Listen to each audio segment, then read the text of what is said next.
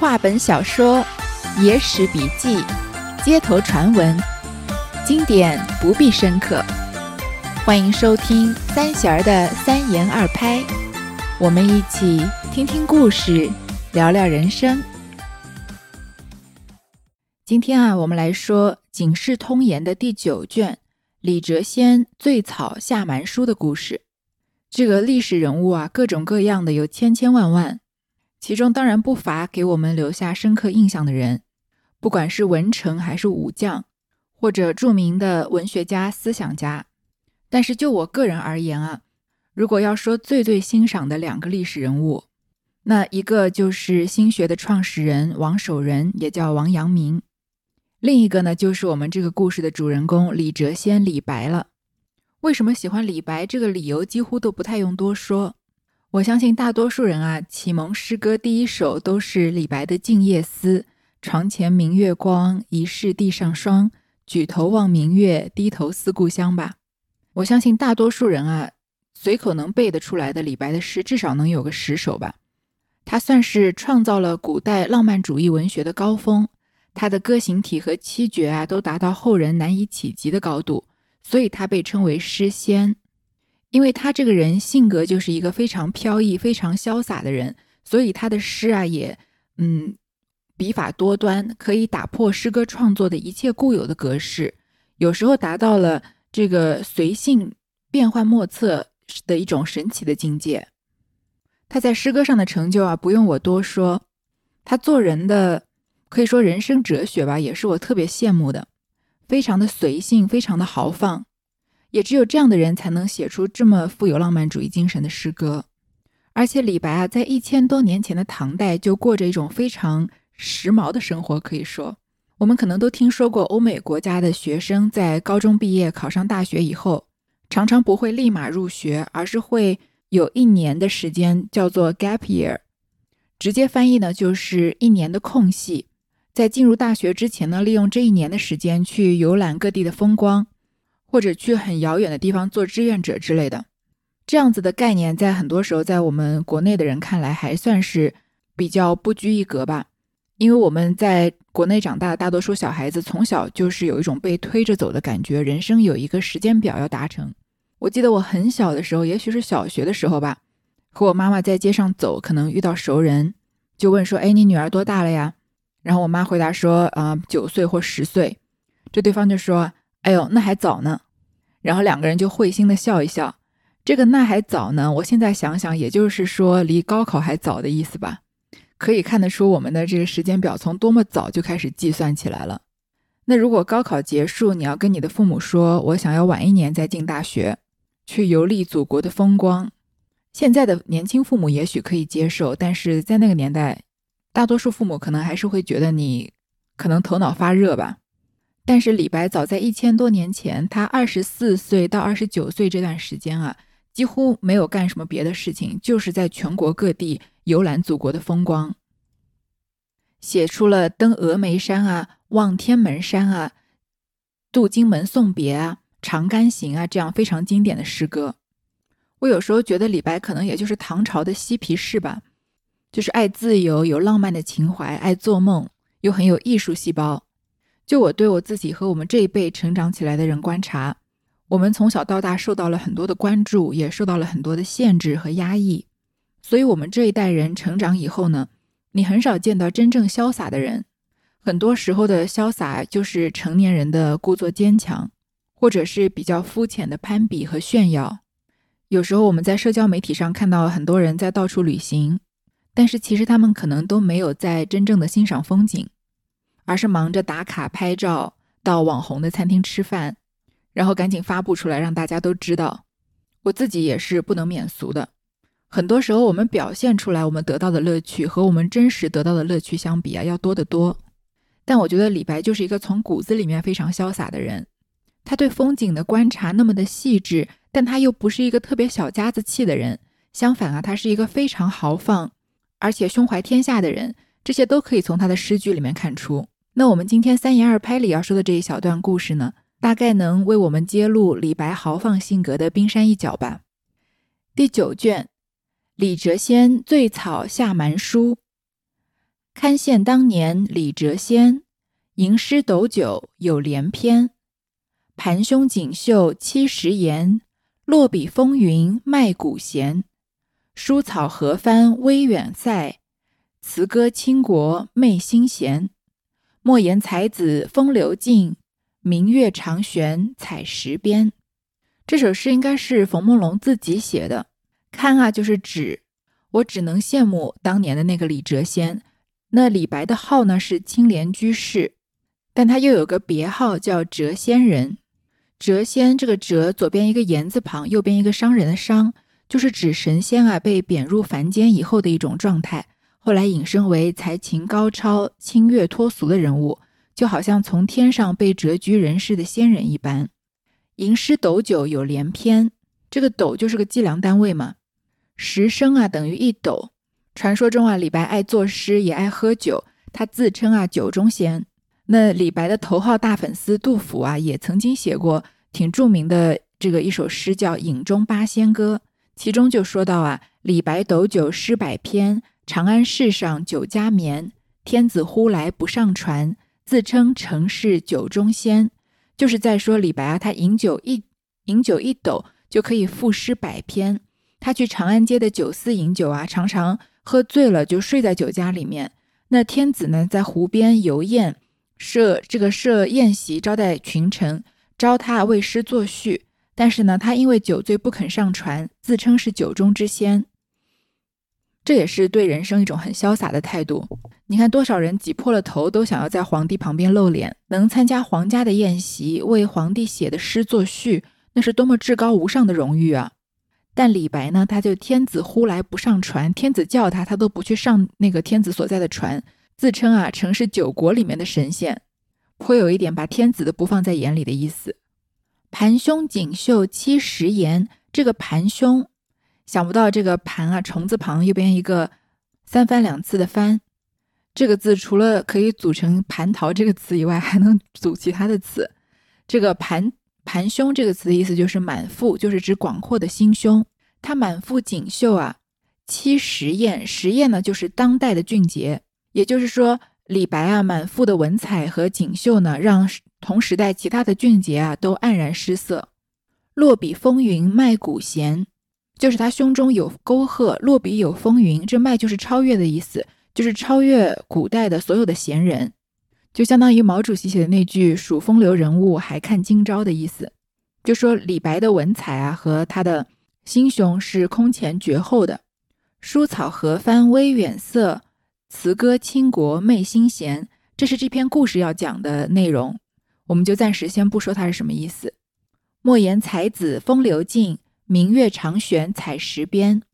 不要说这个江郎才尽啊，因为传说中李白是在采石江边死的。这个我们在说金玉奴棒打薄情郎的时候，说他在采石江边被推下江啊。刚刚说过，采石江边啊，明月长悬。那李白死在那里，他的诗作啊，就像这天上的一轮明月一样，照耀着后世，被世人所称颂。话说唐玄宗皇帝朝有个才子，姓李，名白，字太白。乃西凉武昭兴圣皇帝李杲九世孙，西川锦州人也。其母孟长庚入怀而生。那长庚星又名太白星，所以名字俱用之。那李白生得姿容美秀，骨骼清奇，有飘然出世之表。十岁时便精通书史，出口成章，人都夸他锦心绣口。又说他是神仙降生，此以此又呼为李谪仙，有杜工部赠诗为证。昔年有狂客号尔谪仙人，笔落惊风雨，诗成泣鬼神。声名从此大，滚墨一朝深，文采成书卧，流传必绝伦。这段呢，主要就说李白的出生。有相传啊，说他是李杲的九世孙。那李杲呢，是西凉的开国国君。西凉是十六国时期的一个国家，也是唐朝皇室认定的先祖。那李杲的第十一世孙啊，大家都知道，就是唐玄宗李隆基。在《新唐书》里面记载啊，说李白是兴圣皇帝李杲的九世孙，和李唐诸王同宗。但是这个记载呢，到底是不是事实，也没有具体的考证。普遍认为啊，李白的出生地是呃剑南道的绵州昌隆青莲乡，所以他叫青莲居士嘛。祖籍是甘肃的天水。这里说啊，他的母亲孟长庚入怀而生。这长庚啊，又是太白星。太白星其实就是我们现在说的金星，在东方的天空出现啊，被称为启明星。在西方天空出现呢，就被称为长庚星或者昏星。在古罗马的神话中啊，它是女神维纳斯。因为长庚星又是太白星嘛，我们也都听过太白金星这个词，所以呢，他的名字俱用之，所以给他取名叫李白，字太白。这李白呢，又是个大帅哥，他生的姿容美秀，骨骼清奇，有飘然出世之表，长得就是一副风流倜傥的样子。而且呢，他从小就是个天才，精通书史，出口成章，所以人人都夸他是锦心绣口。锦和绣都是精美鲜艳的丝织品嘛，那锦心绣口啊，就是形容一个人文思优美，辞藻华丽。又说李白啊是神仙降生，因为一方面他妈妈是梦见这个太白金星进入他的怀抱里，所以生了李白；另一方面呢，李白又长得帅，又很有文采，所以人人就认为啊他是这个堕落凡间的神仙。称呼他为李谪仙。李白的头号大粉杜甫在这里啊，又做了一首诗。这篇故事里呢，没有把这首诗记录全。其实这首诗啊，是杜甫的《记李十二白二十韵》。全诗啊比较长，他只用了前面的八句，就是“昔年有狂客号尔谪仙人”。当年啊，有一位洒脱狂放之人，名叫李白，人称谪仙。笔落惊风雨，诗成泣鬼神。这两句也是这首诗里面比较出名的两句，可能各位如果没有听过全诗，也听过这两句的。是说啊，看到他落笔，连风雨都为之感叹；看到他的诗啊，鬼神都为之感动而哭泣。声名从此大，滚墨一朝深。从此啊，李白的名声震动京师，以前的困顿和失意啊，就自此一并扫除。文采成书卧，流传必绝伦。这说李白啊，被唐玄宗召入这个朝廷任翰林，他那些惊天地、泣鬼神的诗篇必然会万古流传。杜甫和李白在唐代并称大李杜，小李杜是李商隐和杜牧嘛。杜甫小李白十岁左右，和李白啊也有一段深刻的友谊。他们俩的作诗风格是截然不同的，可以说几乎是相反的。因为李白是极致的浪漫，而杜甫是极致的写实。但是这不影响杜甫啊成为李白的头号迷弟，可以说杜甫最崇拜的就是李白。杜甫一生中啊，仅仅专门为李白做的诗就有大概十几首，《赠李白》《春日忆李白》《冬日有怀李白》《梦李怀》等等，还有包括我们现在说的这一首《记李十二白二十韵》。如果这些还不能让你直观的了解杜甫有多爱李白呢？这几首诗啊，用这个白话文翻译起来，大概就是这首诗我写来送给李白，这首也是送给李白。呃，我和李白啊一起去找这个范石。呃，我写了一首诗送给孔朝父，但是呢，我又顺便也要把这首诗送给李白。嗯，冬季我想起了你李白，春季我想起了李白，我梦见了李白要写两首诗。嗯，我在天的尽头想李白。李白，我们真是好久不见。李白，我们想，我想起了我们一同游玩的那些日子。这些都是杜甫用来做的诗名，可见他对李白的崇拜到了什么样的程度。这可能也是相当于俞伯牙和钟子期这样遇到知音的一种惺惺相惜吧。李白又自称青莲居士，一生好酒，不求仕进，志欲遨游四海，看尽天下名山。尝遍天下美酒，先登峨眉，次居云梦，复隐于徂徕山竹溪，与孔朝父等六人日夕酣饮，号为竹溪六义。有人说，湖州乌城酒圣家，白不远千里而往，到酒肆中开怀畅饮，旁若无人。时有迦叶司马经过，闻白狂歌之声。遣从者问其何人，白随口答诗四句：“青莲居士谪仙人，九寺陶明三十春。湖州司马何须问，今宿如来是后身。”李白啊，自称就是号是青莲居士，他一生啊很喜欢喝酒。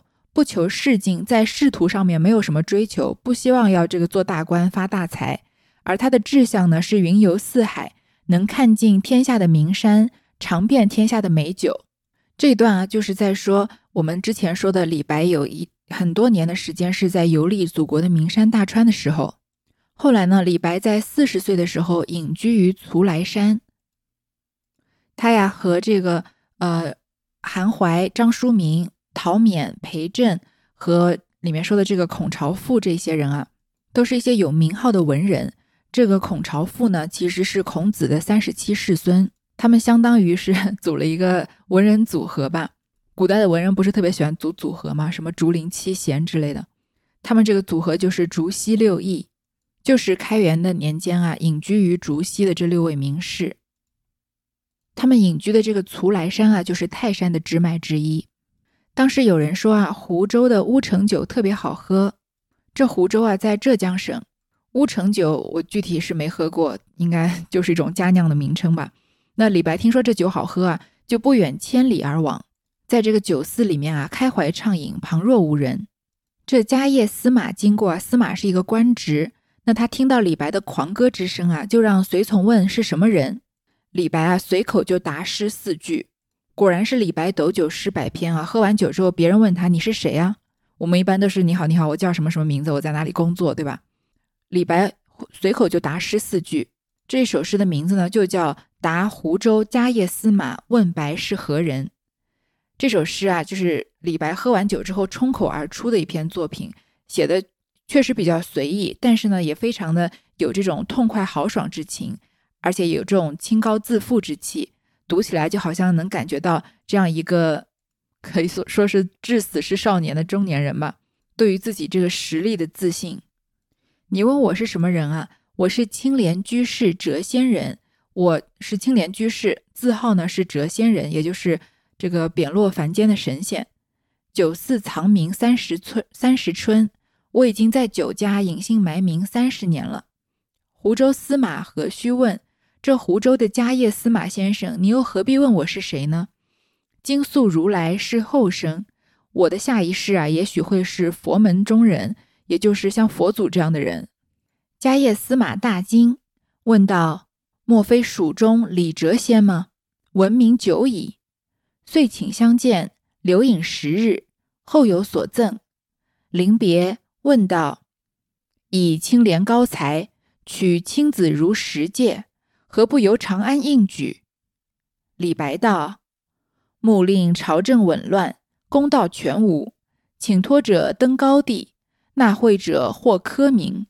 非此二者，虽有孔孟之贤，赵董之才，无由自答。白所以流连诗酒，免受芒士官之弃耳。”迦叶司马道：“虽则如此，足下谁人不知？”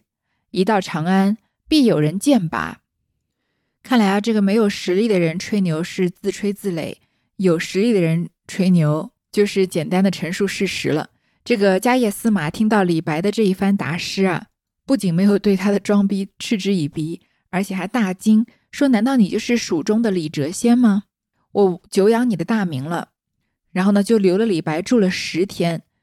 在期间啊，就请他喝酒，而且临别的时候还赠了厚礼，还问他说：“以你青莲居士的高才，取青子如石戒。”这个青子啊是一个典故，因为是古代的公卿绶带的颜色，所以就借这个青紫色啊来剑指高官显爵。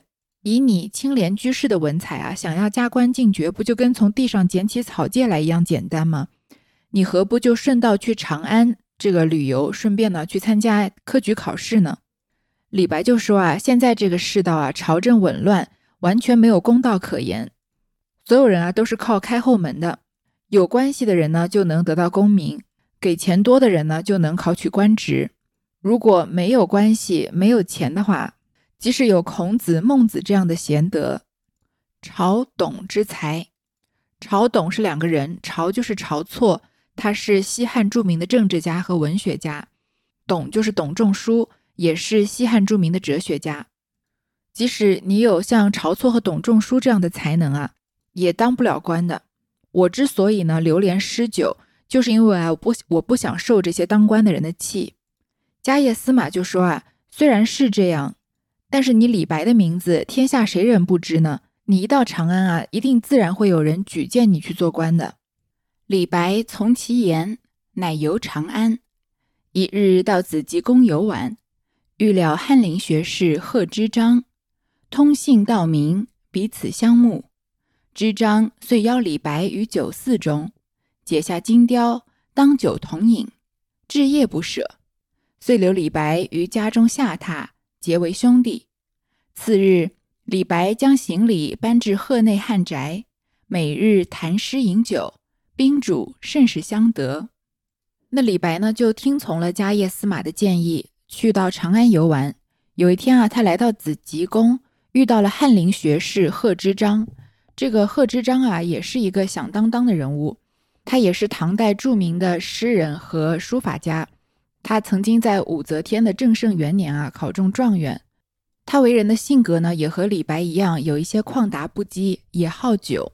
如果我说到这里啊，你还不知道贺知章是谁，那我来说一首诗，你一定就能记得他是谁是谁了。碧玉妆成一树高。万条垂下绿丝绦，不知细叶谁裁出？二月春风似剪刀。这首诗的诗名叫做《咏柳》，就是由盛唐诗人贺知章写的一首七言绝句了。我们来看看这个贺知章写诗的风格，是不是有时候跟李白也有相似之处？他说：“这个高高的柳树上长满了翠绿的新叶，轻柔的柳枝垂下来，就好像万条轻轻飘动的绿色丝带。”这里呢，还只是比把这个柳树比喻成各种各样的东西。那后面两句就很妙了，说这细细的嫩叶是谁的巧手裁剪出来的呢？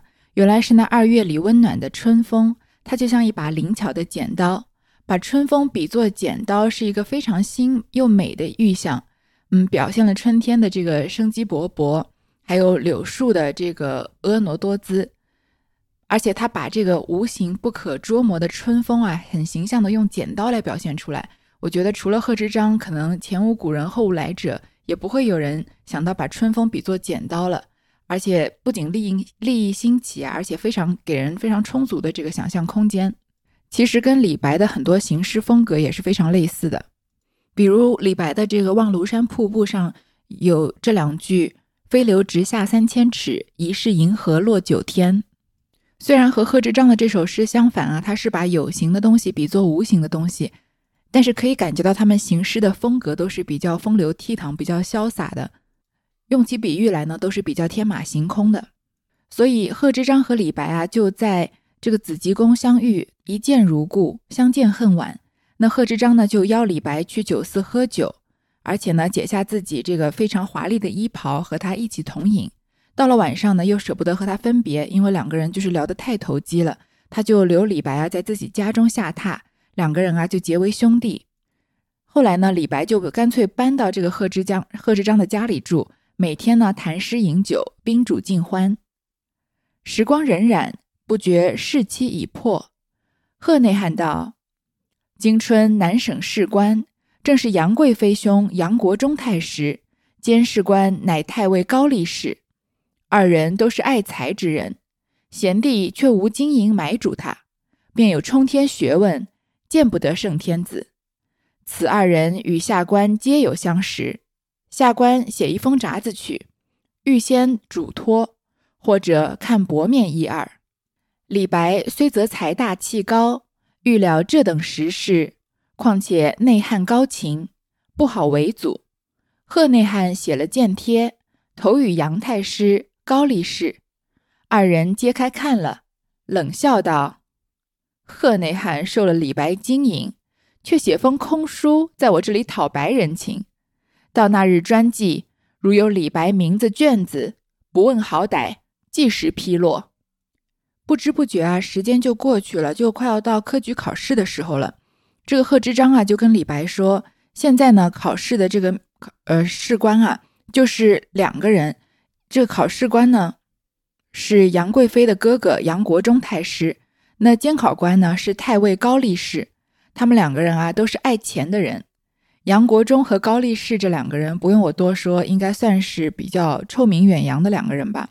展开的说他们的这个劣迹斑斑啊，就有点太浪费时间了。但是总之呢，杨国忠就是杨贵妃的哥哥，他就是外戚嘛，因为杨贵妃是这个皇帝最宠爱的妃子。他早年就嗜酒赌博，品行不端，被亲族鄙视。后来呢，他的妹妹杨玉环得得宠以后啊，他就跟着飞黄腾达。嗯，参做了各种这个等级的官员，一级一级的往上升。他风头最劲的时候啊，身兼四十余职，两次派兵攻打南诏。由于他就是个草包嘛，就损兵折将，专权误国，败坏了朝纲。而且他和这个安禄山啊，互相倾轧，水火不容。两个人的斗争是成为了安史之乱发生的导火索。在这个马嵬坡之变中啊，他被乱兵所杀。高力士的名声呢，比杨国忠要好一些，后世对他的评价可以说是褒贬不一的。高力士呢是唐代著名的宦官，那他就是个太监嘛。一般太监在历史上评价高的很少。他在几次的宫廷斗争中啊，都显示了相当敏锐的政治眼光，目睹了深宫中种种的险恶和残酷，领悟了一套自己的处世哲学。但是他对皇帝各界的皇帝都是忠心耿耿的。他首先投靠了李隆基，后来呢又帮助李隆基除去了韦后和太平公主。在创造唐朝开元盛世的过程中啊，高力士呢也算是献过策、出过力的。高力士呢作为唐玄宗最得力的助手，唐玄宗和杨玉环的旷世姻缘啊，也是高力士一手撮合的。而同样呢，他也在马嵬坡亲手缢死了杨贵妃。有人啊用贤宦来称高力士，认为他是一个比较忠良的宦官。但其实呢，他在发迹之后啊，也开始追求荣华富贵，而且秉国弄权。安禄山呢，就相当于是被他一手提拔的，而且他自己啊，俨然成了一个豪门富贵，在京都盖了很大的宅院。而且历史上很多宦官因为身体有残缺，心理都比较变态。那高力士也是，他在民间啊，到处搜寻美女，娶她们做妻子，满足自己这个有一点变态的心理。嗯，就娶了这个京城小官吕玄武的女儿。和他拜堂成亲，这就是历史上有名的宦官娶太婆的事件之一。当然，高力士最为后人诟病的还是他养虎为患，纵容了这个安禄山的发展。只能很粗浅的介绍到这儿。在这段故事里面啊，他们暂时还只是两个次要人物，只是透过贺知章的口啊，说他们两个人都很爱钱。贺知章虽然很欣赏李白，认为他一定能考取功名。但是他觉得呢，李白是没有钱来这个贿赂呃杨国忠和高力士的。那他既然有地位嘛，不如他来写一封信去给他们，预先嘱托，也许他们两个人呢，看在贺知章的薄面，可以照顾照顾李白。那李白呢，虽然财大气高，他不屑做这种走后门的事情，但是呢，现在时势如此，时局就是这样，他也没有别的办法。而且呢，这是。贺知章的盛情，所以他也不好这个为傲。于是呢，贺知章就写了帖子投给了杨国忠和高力士。那这两个人呢，这贺知章也是有点愣啊。他明知道这两个人爱钱，不给他们送钱，却给他们写信。果然，这两个人啊，打开看了，就说啊，这个贺知章无缘无故的为什么要来帮李白说情呢？他一定是收了李白的金银，他自己收了钱啊，却只不过空口写一封书信给我，一毛钱的这个一两银子的影子都没见到。就在这我我们这里白讨人情，哪有这么便宜的事啊？到了那天啊，如果我看到卷子上面有李白的名字，那不管他答的好不好，肯定啊是让他落榜的。这里就能看得出，这个杨国忠和高力士一出场就是一个反面人物的形象出场的。时值三月三日，大开南省，会天下才人，进呈卷子。李白才思有余，一笔挥就，第一个交卷。杨国忠见卷子上有李白名字，也不看文字，乱笔涂抹道：“这样书生，只好与我磨磨。”高力士道：“磨磨也不中，只好与我着袜脱靴。”喝令将李白推墙出去。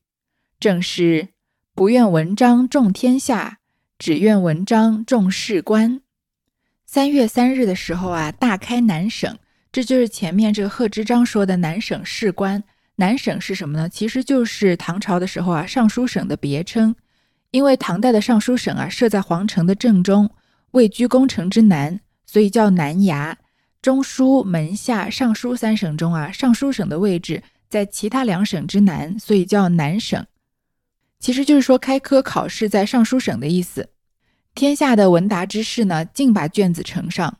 唐朝的科举制度还没有后面明朝、清朝发展的这么完善，那同样呢，也没有明朝、清朝的科举考试这么的局限。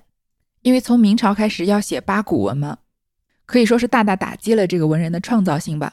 那唐朝可能还是比较宽限，给了文人很大创作的空间的。那李白呢，才思有余，一笔就挥就，第一个交卷。杨国忠看到这卷子上有李白的名字啊，因为他们已经先入为主了嘛，他连上面写了什么字都没看，就随便用笔在上面乱画，然后就说啊，这样的书生只能啊来，只够资格来给我磨墨。就是言语上侮辱李白了，那高力士就看到说啊，磨墨都不行，这样的人啊，只能给我当个小厮，帮我脱袜脱靴，就说给我提鞋都不配这样的意思。然后呢，让李把李白啊推抢出去。李白一身的才华就被高力士和杨国忠两个人弃如敝屣了，而且还受了好一顿的羞辱。这就是不愿文章重天下，只愿文章重士官。因为杨国忠和高力士两个人掌握着生杀大权，所以如果不能讨好这两个人啊，即使你文采令天下都倾慕，像李白这样，那也没办法考取功名。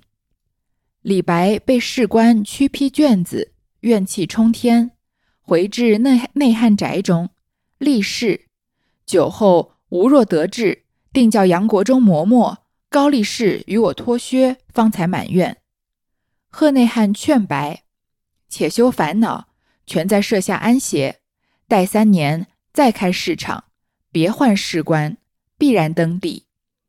终日供李白饮酒赋诗。李白受到这样大的屈辱啊，非常的生气。回到贺知章家里啊，他就发下了誓，说以后啊，如果我有得志的一天，我一定要让杨国忠帮我磨墨，让高力士帮我脱鞋子。因为杨国忠不是说嘛，李白只配帮我磨墨。高力士说啊。不，他连磨墨都不配，只配帮我着袜脱靴嘛。李白就说啊，那我就反过来，让你这个杨国忠替我磨墨，让高力士替我脱靴，这样啊，我才算是达成了愿望。那贺知章也知道李白说的是气话，就说啊，你不要烦恼，就在设下安歇，在我这里住下来。三年之后呢，还再会开科举考试，到时候换了别的考官，你一定能考取功名。这贺知章也真是非常的欣赏李白，居然一邀就邀他在家里住上三年，而且终日呢和李白饮酒赋诗。可是事实上啊，没有等三年，李白啊就达成了愿望，得志了。那这件事情是怎么发生的呢？我们就下一回再说。